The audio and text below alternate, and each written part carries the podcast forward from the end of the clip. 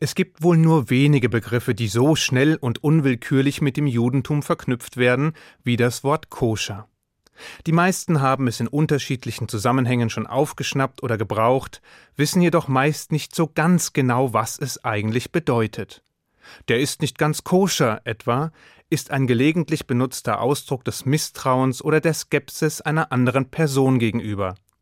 Davon abgesehen dürfte die Ansicht vorherrschen, dass Koscher irgendwas mit jüdischem Essen zu tun habe, dass man etwa kein Schweinefleisch essen dürfe, oder dass es sich um besonders reines, extra gesundes Essen handle.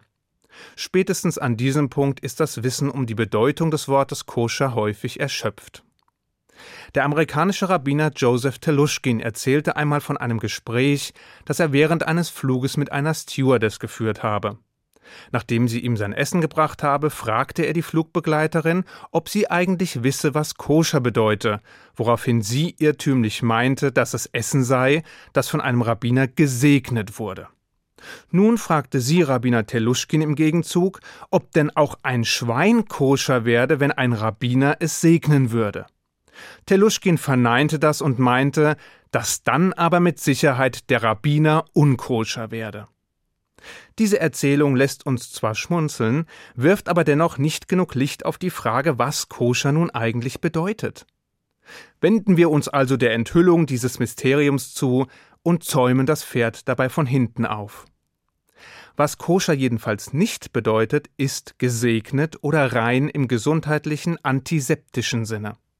Gerade letztere Bedeutung wurde dem Wort häufig verliehen, weil man dachte, dass koscheres Essen bestimmt weniger gesundheitsschädlich sei. Da Juden ja bekanntermaßen keine Schweine essen dürften und diese gemeinhin als schmutzige Tiere galten, werde, so zumindest die scheinbar schlüssige Annahme, sicher verstärkt Wert auf die Reinlichkeit der Tiere oder des Essens gelegt. Falsch gedacht. Das jiddische Wort koscher kann zwar auch als rein übersetzt werden, bedeutet genau genommen allerdings so viel wie geeignet oder erlaubt.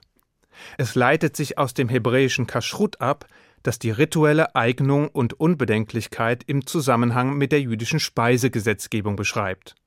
Zwar wird der Begriff koscher auch im Zusammenhang mit Ritualgegenständen verwandt, so dass etwa eine Torarolle als koscher, also als für den rituellen Gebrauch geeignet bezeichnet werden kann, doch wollen wir uns hier auf die jüdischen Speisevorschriften konzentrieren, denn die sind schon kompliziert genug. Die Kashrut, also die jüdischen Speisegesetze, enthalten eine Fülle von Geh- und Verboten, die ausgesprochen detailliert regeln, was ein frommer Jude essen darf oder eben auch nicht und wie die Speisen hergestellt, zubereitet, verarbeitet und kombiniert werden dürfen oder müssen. Relativ einfach gestaltet sich das noch bei all den Erzeugnissen, die die Natur für uns bereithält. Alle Arten von unbehandeltem Gemüse und Obst sind daher grundsätzlich erlaubt und dürfen auch mit anderen koscheren Lebensmitteln nach Herzenslust kombiniert werden. Doch damit endet die jüdische Unbeschwertheit auch schon. Blickt man in die Tierwelt, so dürfen Juden etwa nur solche Landtiere essen, die gespaltene Hufe haben und gleichzeitig Wiederkäuer sind nur solche Vögel, die keine Raubvögel sind, und nur diejenigen Fische, die Flossen und Schuppen haben. Geeignet sind also beispielsweise Rinder, Schafe oder Ziegen ebenso wie Hühner, Enten oder Truthähne und Lachse, Thunfische oder Heringe. Nicht erlaubt sind dagegen etwa Schweine, Kamele oder Hunde, ebenso wenig wie Adler, Raben oder Geier und Störe, Schwertfische oder Aale. Außerdem sind Meeresfrüchte und Schalentiere genauso verboten wie alle Arten von Insekten oder Aasfressern. Und als ob damit nicht schon genug Tiere vom jüdischen Speiseplan verbannt worden wären, gibt es eine Reihe weiterer Vorschriften, welche die jüdische Speisemesslatte noch weiter anheben. So etwa müssen die erlaubten Säugetiere und das geeignete Geflügel geschächtet werden.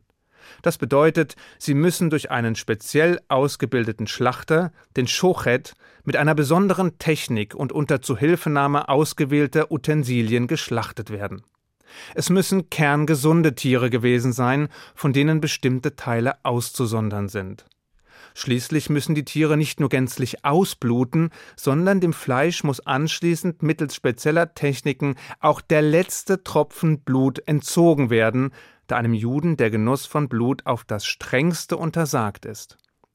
Eine Tatsache übrigens, die in der langen Geschichte antisemitischer Vorurteile noch keinen Judenhasser davon abgehalten hat, zu behaupten, dass Juden Kinder töten würden, um ihr Blut zur Herstellung ihrer Speisen zu verwenden. Hat man es dann endlich geschafft, koscheres Fleisch zu ergattern, lauern in dem dann folgenden Verarbeitungsprozess viele weitere Fallstricke, durch welche das Fleisch oder das Essen doch wieder unkoscher werden können. Etwa dann, wenn man Fleischprodukte und Milchprodukte vermischt. Auch dies ist im Judentum nämlich strikt verboten. Dieses Verbot der Mischung von Fleischigem und Milchigem, also des gemeinsamen Verarbeitens, Servierens oder Essens, geht so weit, dass Fleischiges nicht in solchen Kochutensilien erwärmt werden darf, die für Milchiges gebraucht werden und umgekehrt. Ebenso wenig dürfen die Speisen auf demselben Geschirr serviert werden, so dass ein religiöser jüdischer Haushalt über mindestens zwei verschiedene Kochsets, Service, Bestecksets und so weiter verfügen muss. Eigentlich sind es sogar drei, da für das Pesachfest ein weiteres komplettes Set bereit gehalten werden muss. Aber lassen wir das. Außerdem muss nach dem Genuss von Fleischigem eine Wartezeit bis zu sechs Stunden eingehalten werden, bevor man Milchiges zu sich nehmen darf. Gekrönt werden diese Vorschriften durch spezielle Regelungen, die die Speisevor- und Zubereitung am Schabbat und an den Feiertagen betreffen. Denn selbst wenn alle Zutaten und Utensilien geeignet sind, bedarf es bei der Zubereitung des Essens zudem auch der Beachtung der zahlreichen Schabbatgesetze, damit man anschließend eine koschere Mahlzeit genießen kann. Nur wenn man all die bisher exemplarisch aufgezählten Vorschriften und viele andere, die nun nicht auch noch erwähnt werden sollen, um sie nicht gänzlich zu verwirren, einhält, kann sich ein frommer Jude auf eine koschere Mahlzeit freuen. Vielleicht wird nun auch klarer, warum Juden, wie es in der Tora vorgeschrieben ist, erst nach dem Essen das Tischgebet sprechen und nicht vorher. Bei den zahlreichen Fallstricken, die auf dem Weg zu einer koscheren Mahlzeit lauern, sollte man den Tag nicht vor dem Abend loben. Oder anders gesagt, erst koscheres Essen, dann ausgiebiger Dank. Vorschusslorbeeren bekommt der Ewige bei anderen Religionen. Diese Erklärung ist natürlich nicht ganz ernst gemeint, aber abwegig ist sie auch nicht, oder? Koscher jedenfalls, also geeignet oder erlaubt, sind daher nur diejenigen Lebensmittel und Speisen, die unter Beachtung der vielfältigen jüdischen Speisegesetze gewonnen wurden. Surf and Turf, also die kulinarische Unsitte Steak mit Hummer zu kombinieren? Nicht koscher. Eine Salami-Pizza, ein Cheeseburger oder eine Lasagne? Ebenso wenig. Dann vielleicht ein delikates Stück Entrecote und als Dessert ein Tiramisu oder einen Cappuccino? Bedauere nein.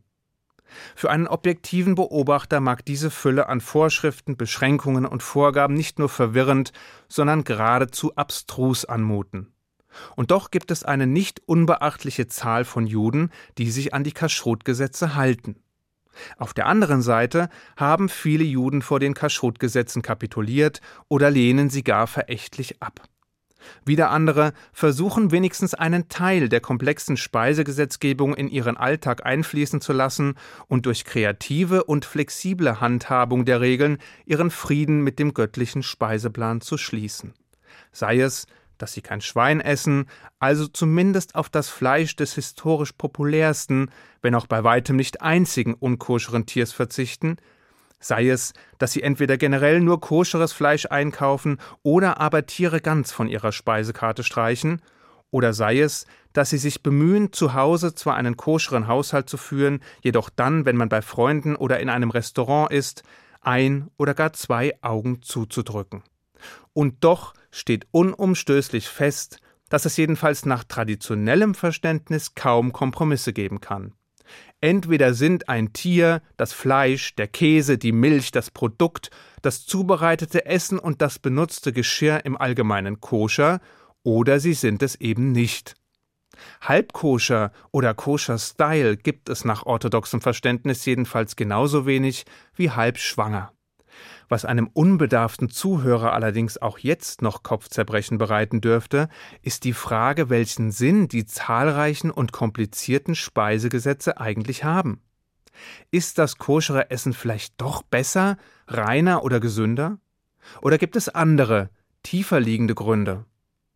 Die Antwort darauf werden Sie in einer der folgenden Sendungen erhalten. Versprochen. Bis dahin wünsche ich Ihnen eine gesegnete Mahlzeit und einen koscheren Schabbat. Shabbat Shalom.